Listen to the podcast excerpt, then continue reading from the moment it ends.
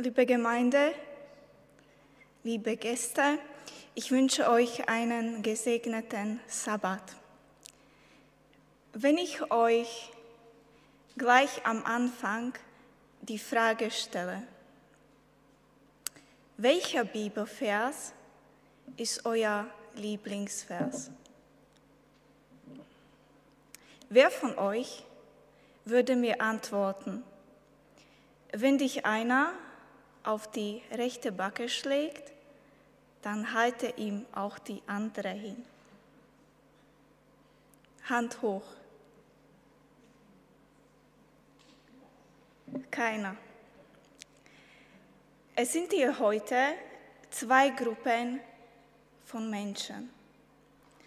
Die erste Gruppe, das sind diejenigen, die in einem christlichen Umfeld aufgewachsen sind, die christlich erzogen wurden. Und die andere Gruppe, das sind die Menschen wie ich, die nicht christlich erzogen wurden. Und das ist eine ganz andere Welt.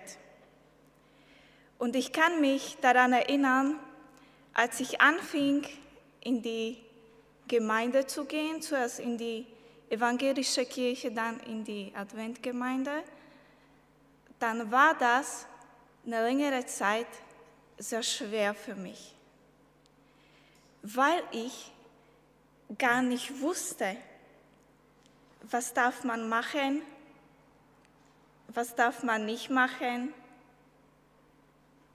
was darf man sagen, was sollte man lieber nicht sagen oder vielleicht so eine Kleinigkeit, wieso man sich anziehen. Und die Bibel gab mir auch nicht immer klare Antworten auf jede Frage. Und die Menschen in der Gemeinde hatten auch unterschiedliche Meinungen. Und ich habe viele Jahre geglaubt, dass ich mir als Christ immer alles bieten lassen muss. Gerade wegen diesem Vers.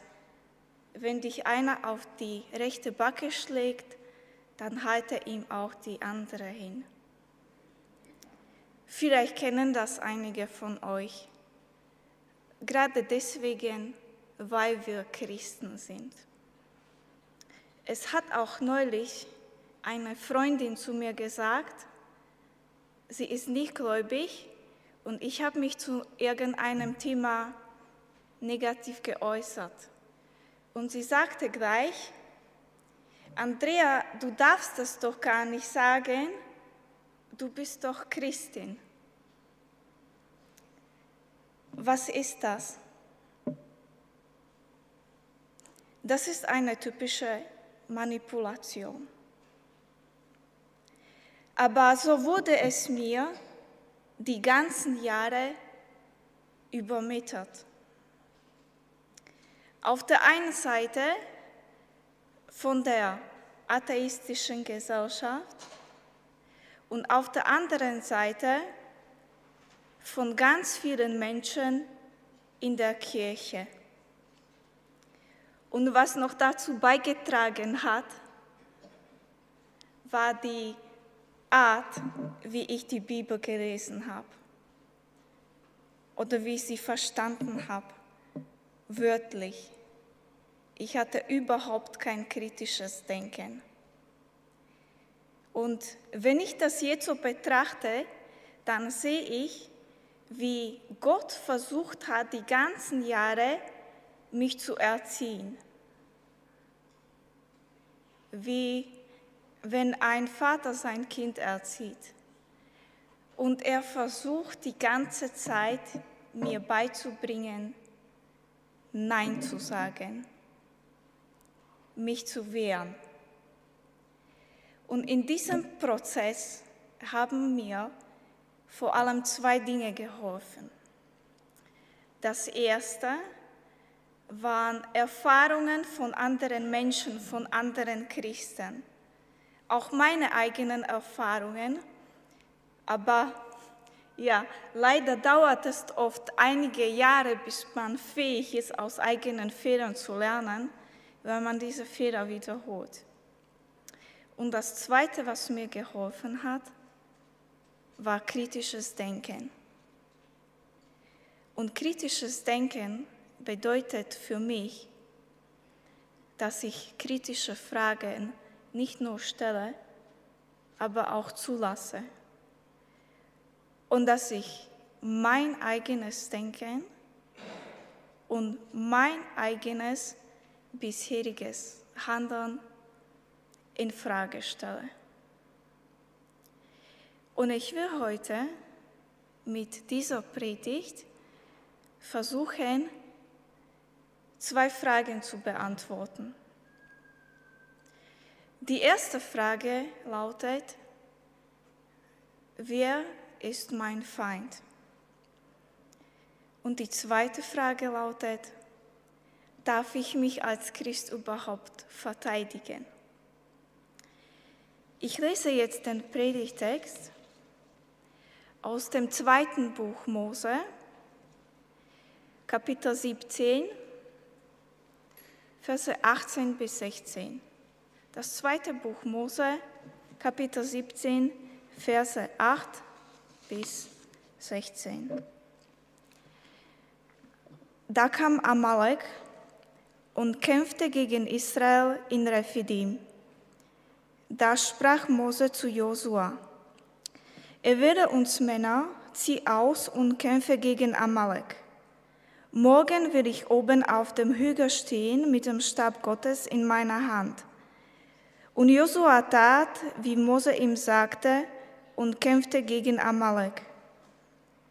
Mose aber und Aaron und Hur gingen auf in die Höhe des Hügels. Und wenn Mose seine Hand emporhielt, siegte Israel.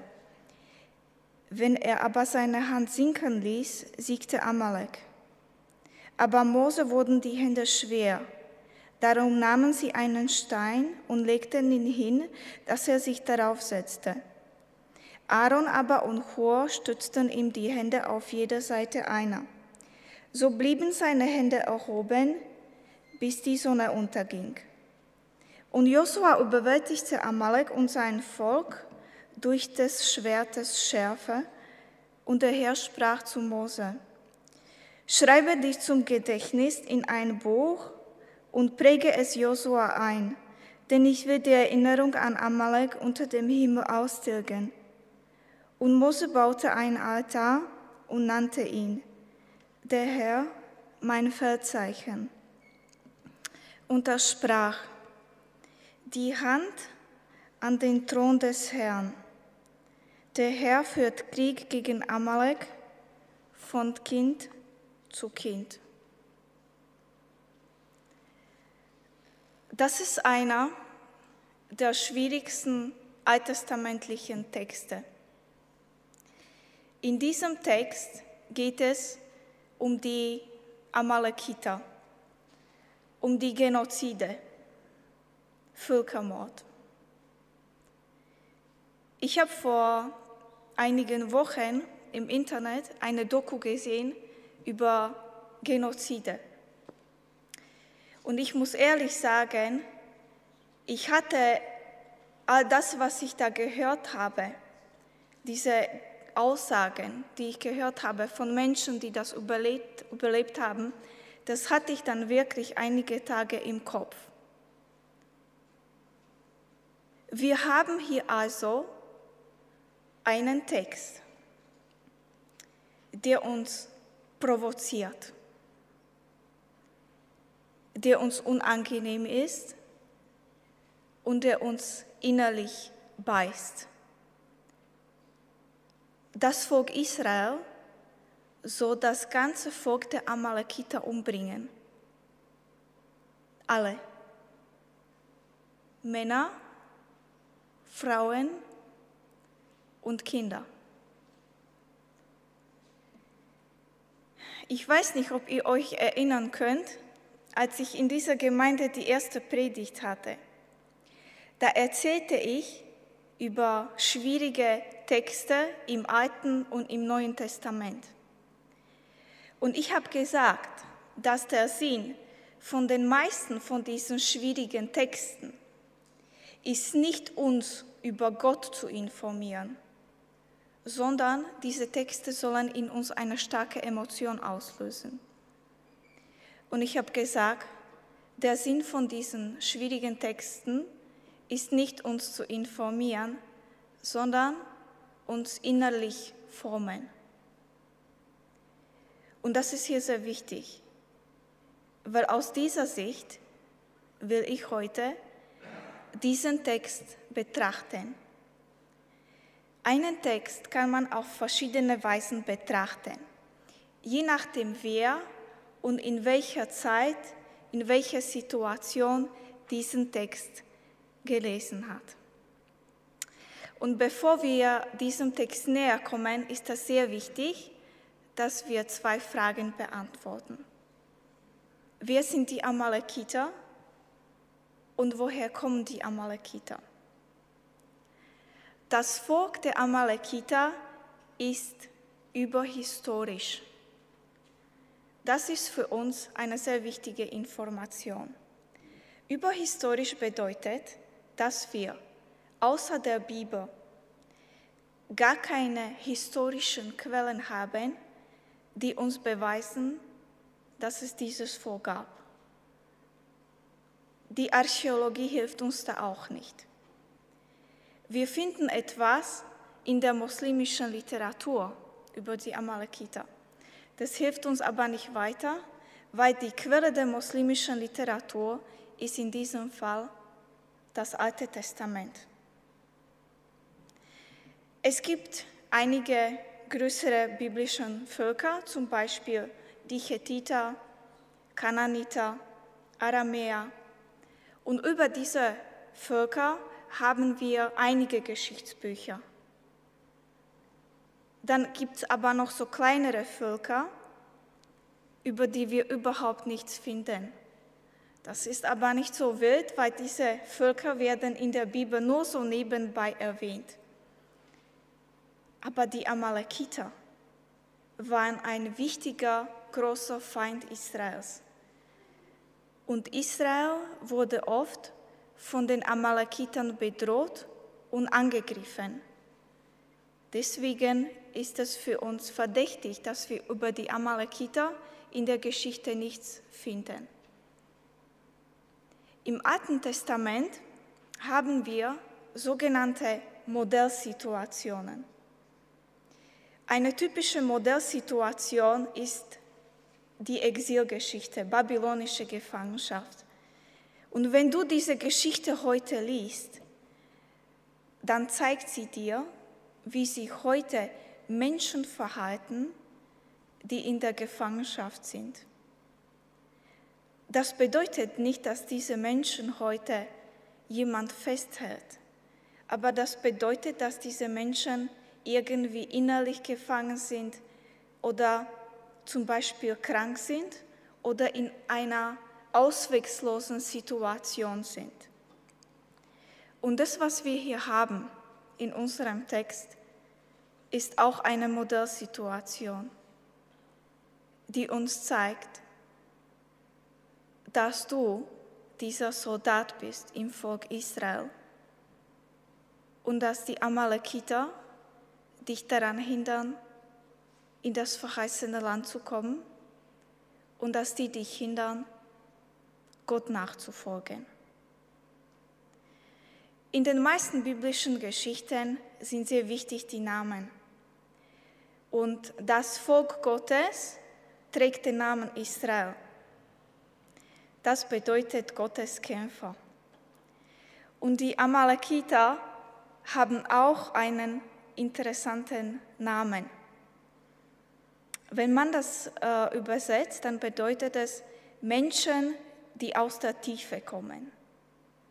Mit der Tiefe ist aber was sehr Negatives gemeint. Ich würde das ja so provokativ sagen, Menschen, die aus der Hölle kommen. Und aus der rabbinischen Sicht bringen die Rabbiner Amalek immer in Zusammenhang mit Edom. Edom ist was Negatives, das ist der zweite Name von Esau. Und für die Juden ist der Kampf zwischen Amalek und Israel der Kampf zwischen Jakob und Esau im Bauch von Rebekka oder anders gesagt der Kampf zwischen dem Volk Gottes und dem Volk Satans. Die Amalekiter greifen Israel oft ohne Grund an. Nur deswegen, weil Israel Israel ist. Aber vielleicht kennst du das auch aus deinem Leben, dass dich oft Menschen angreifen, nur deswegen, weil du gläubig bist. Oft muss man auch gar nichts sagen. Beim Wort Amalekiter geht es also nicht, nicht um Ethnographie, sondern es geht um Religiosität. Es geht um eine Konfession.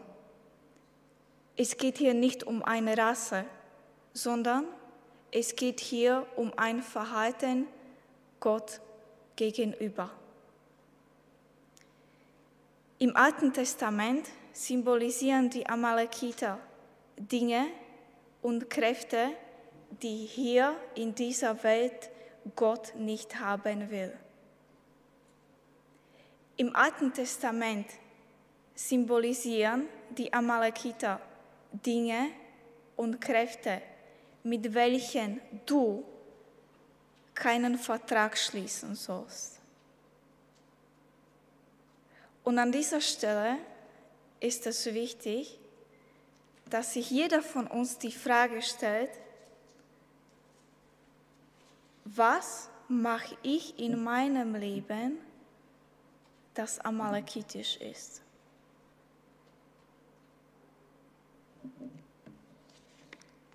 Der Apostel Paulus würde sagen, dass der, der Kampf zwischen den Amalekitern und Israel ist der Kampf zwischen den dem alten Menschen und dem neuen Menschen in dir.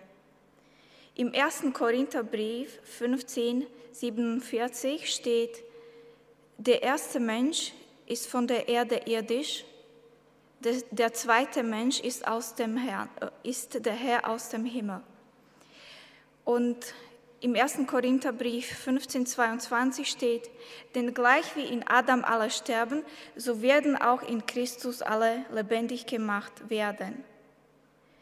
Und dieser Amalek, das ist dieser Adam in dir, dieser alte Mensch, der sterben muss. Und Gott bringt dich im Leben oft in schwierige Situationen, weil er will, dass das Alte in dir, dieser Adam, dieser Amalek, stirbt, weil er hindert dich daran, in das verheißene Land zu kommen.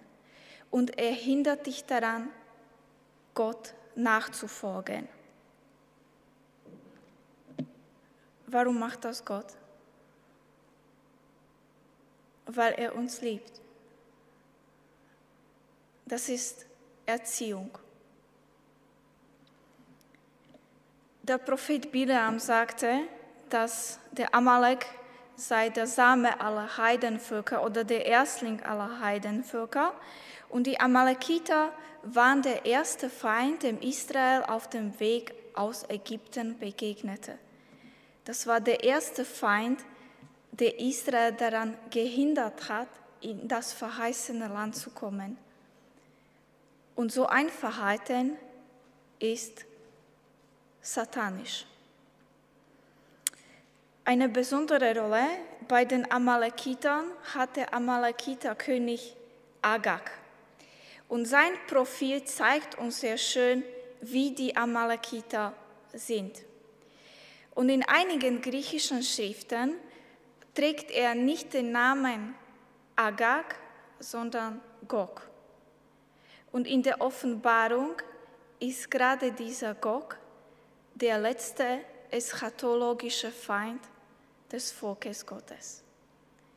Und es zeigt uns, dass diese Geschichte, diese Amalekiter-Geschichte, das ist nicht etwas, nicht nur etwas, was sich damals abgespielt hat, sondern das ist etwas, was wir auch heute erleben. Agag wurde wie ein Gott angebetet. Und wir haben auch oft die Neigung, Menschen anzubeten. Wir stellen diese Menschen an die Stelle von Gott. Wir machen diese Menschen zu unseren Götzen. Aber dann werden wir auch wie diese Götzen innerlich leer und stumm. Es ist wichtig, dass wir unser Herz bewahren von, vor allem, was amalekitisch ist. Das kann dein Ego sein. Das kann auch deine Arbeit sein. Das kann, kann aber auch jemand aus deiner Familie sein, der dich daran hindert, in das verheißene Land zu kommen. Der, der versucht, dich in ein anderes Bild zu formen. Ich habe ja am Anfang diesen Vers gesagt. Wenn dich einer auf die rechte Backe schlägt, dann halte ihm auch die andere hin. Wenn wir die Evangelien lesen, dann sehen wir, dass es ganz viele Menschen gab, die Jesus verlassen haben. Das waren seine Nachfolger. Und diese Menschen haben aus verschiedenen Gründen Jesus verlassen. Und die Evangelien zeigen uns diese Gründe. Und vor allem das Johannesevangelium zeigt uns drei Gründe, warum die Menschen Jesus verlassen haben. Der erste Grund ist, als Jesus über die Zukunft sprach, dachten die Menschen, er spricht über die Gegenwart. Als Jesus über die Gegenwart sprach, dann dachten die Menschen, er spricht über die Zukunft. Und das, was Jesus nicht wörtlich gemeint hat, nahmen die Menschen wörtlich. Ich sage euch ein Beispiel. Jesus sagt zu seinen Jüngern, ihr müsst euch ein Schwert kaufen. Und die Jünger sagen, wir haben zwei. Jesus hat aber nicht davon gesprochen, die sollen ein Schwert kaufen. Und weil die nicht nachgefragt haben und weil die Jesus missverstanden haben, im Garten Gethsemane eskalierte dann die Situation und weil Petrus nicht verstanden hat, was Jesus damit gemeint hat, nahm er sein Schwert und hat dem Knecht Malchus sein Ohr abgeschnitten. Als Jesus in dieser Situation war und er die Ohrfeige gekriegt hat, hat er sich anders verhalten. Genauso auch Apostel Paulus. Ich werde euch jetzt diese Verse lesen. Johannes 18, 22 bis 23. Als er so redete, schlug einer von den Dienern, der dabei stand, Jesus ins Gesicht und sprach, sollst du dem Hohepriester so antworten? Jesus antwortete ihm, habe ich übergeredet, so beweise, dass es über ist, habe ich aber recht geredet, warum schlägst du mich? Und Apostelgeschichte 23, Verse 1 bis 3. Paulus aber sah den Hohen Rat an und sprach, Ihr Männer, liebe Brüder, ich habe mein Leben mit gutem Gewissen vor Gott geführt bis auf diesen Tag. Der Hohepriester Ananias aber befahl denen, die um ihn standen, ihn auf den Mund zu schlagen. Da sprach Paulus zu ihm, Gott wird dich schlagen, du getünchte Wand. Du sitzt da und richtest mich nach dem Gesetz und lässt mich schlagen gegen das Gesetz? Jetzt stellt euch diese Situation vor. Äh, ich nehme an, Jesus sprach über jemanden, der Rechtshändler ist. Ich bin Rechtshändler, ich gebe jemandem eine Ohrfeige und ich erwische ihn an der linken Backe. Aber Jesus beschreibt hier eine ganz andere Situation. Er spricht nämlich über jemanden, der mit der linken Hand schlägt. Wer würde sowas machen? Ihr alle kennt die Qumran-Schriften. Qumran war eine Siedlung 200 Jahre vor Christus und es waren sehr gesetzestreue Menschen.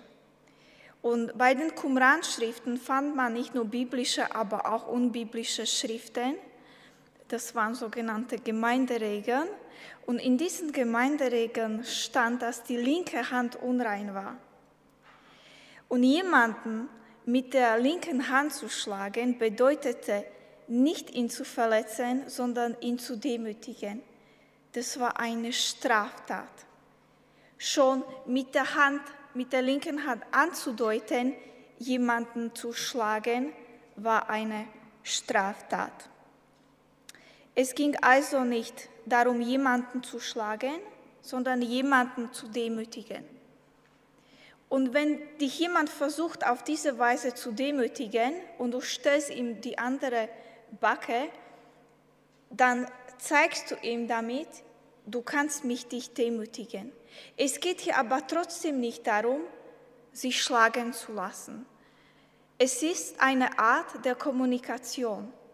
Es ist auch eine Modellsituation.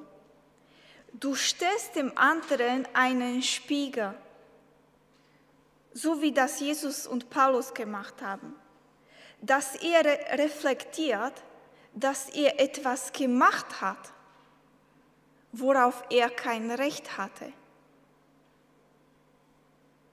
Und dieser Vers, wenn dich einer auf die rechte Backe schlägt, dann halte ihm auch die andere hin. Dieser Vers sagt, lass dich nicht entwürdigen. Lass dich nicht entwürdigen. Und genau das ist die Art, wie heute Jesus gegen die Amalekiter kämpft. Er konfrontiert sie.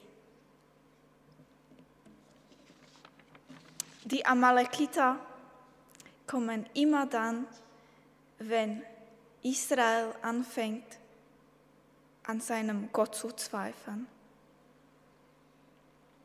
Immer dann, wenn du anfängst, an deinem Gott zu zweifeln, oder immer dann, wenn du anfängst, die Hilfe irgendwo anders zu suchen, dann öffnet sich in dir eine Tür für dunkle Kräfte.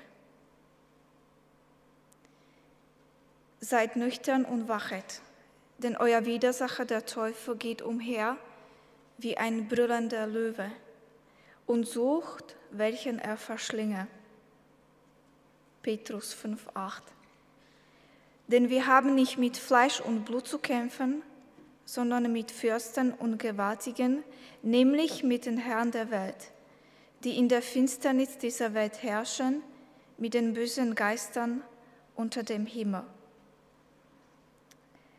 Was was mir in dieser Geschichte, die ich am Anfang gelesen habe, über die Amalekiter sehr gefällt, ist die Wichtigkeit des Segens. Äh, jemanden zu segnen bedeutet, ihm Lebenskräfte zu geben, nicht nur geistliche, sondern auch körperliche. Und im Hebräischen kommt das Wort Segen vom Wort Knie.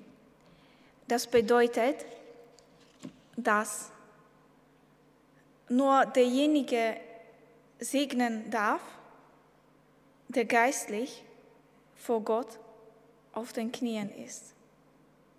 Und das bedeutet für mich, dass auch Menschen segnen dürfen, die nicht ordiniert sind. Ich wollte mit dieser heutigen Geschichte nicht nur das zeigen, dass diese Geschichte, die sich damals abgespielt hat, dieser Kampf, dass das nicht nur etwas ist, was vor Jahren passiert ist, sondern dass es auch etwas, was wir heute in der Endzeit erleben. Aber ich wollte auch auf die Wichtigkeit des Segens zeigen. Ich meine, ihr wisst, wie das läuft. Wir kommen zum Gottesdienst nicht und dann ist die Sabbatschule und dann singen wir Lieder und dann ist die Predigt und dann schaut man schon auf die Uhr nicht und, und dann denkt man, naja, jetzt kommt noch das Lied und das Gebet und dann noch der Segen. Hoffentlich ist er heute nicht so lang. Der Segen, das ist eine Berührung Gottes. Das ist auch geistliche Waffenrüstung. Und deswegen, lasst uns heute vor unserem Gott geistlich niederknien. Denn in seinem Namen werden wir den Kampf gegen die Amalekiter sicherlich gewinnen. Amen. Wir beten jetzt. Herr, unser Gott, der du durch deinen Sohn Jesus Christus zu uns kommst, lass uns so leben, dass wir dich in unseren Mitmenschen lieben, achten und ehren. Leite unser Wollen und vollbringen, dass wir in deinem Namen Gutes in dieser Welt tun und dazu einen Beitrag leisten, dass Frieden und Gerechtigkeit sich ausbreiten. Lass uns Zeugen des Evangeliums sein, damit dein Reich sich mehr und mehr ausbreitet und Menschen die Kraft des Glaubens entdecken. Schenke uns die richtigen Worte im Umgang mit anderen. Lass uns fröhlich sein mit Fröhlichen und ihnen Trost zusagen, die Trost nötig haben. Herr, unser Gott, Erbarme dich über einen jeden einzelnen von uns. Amen.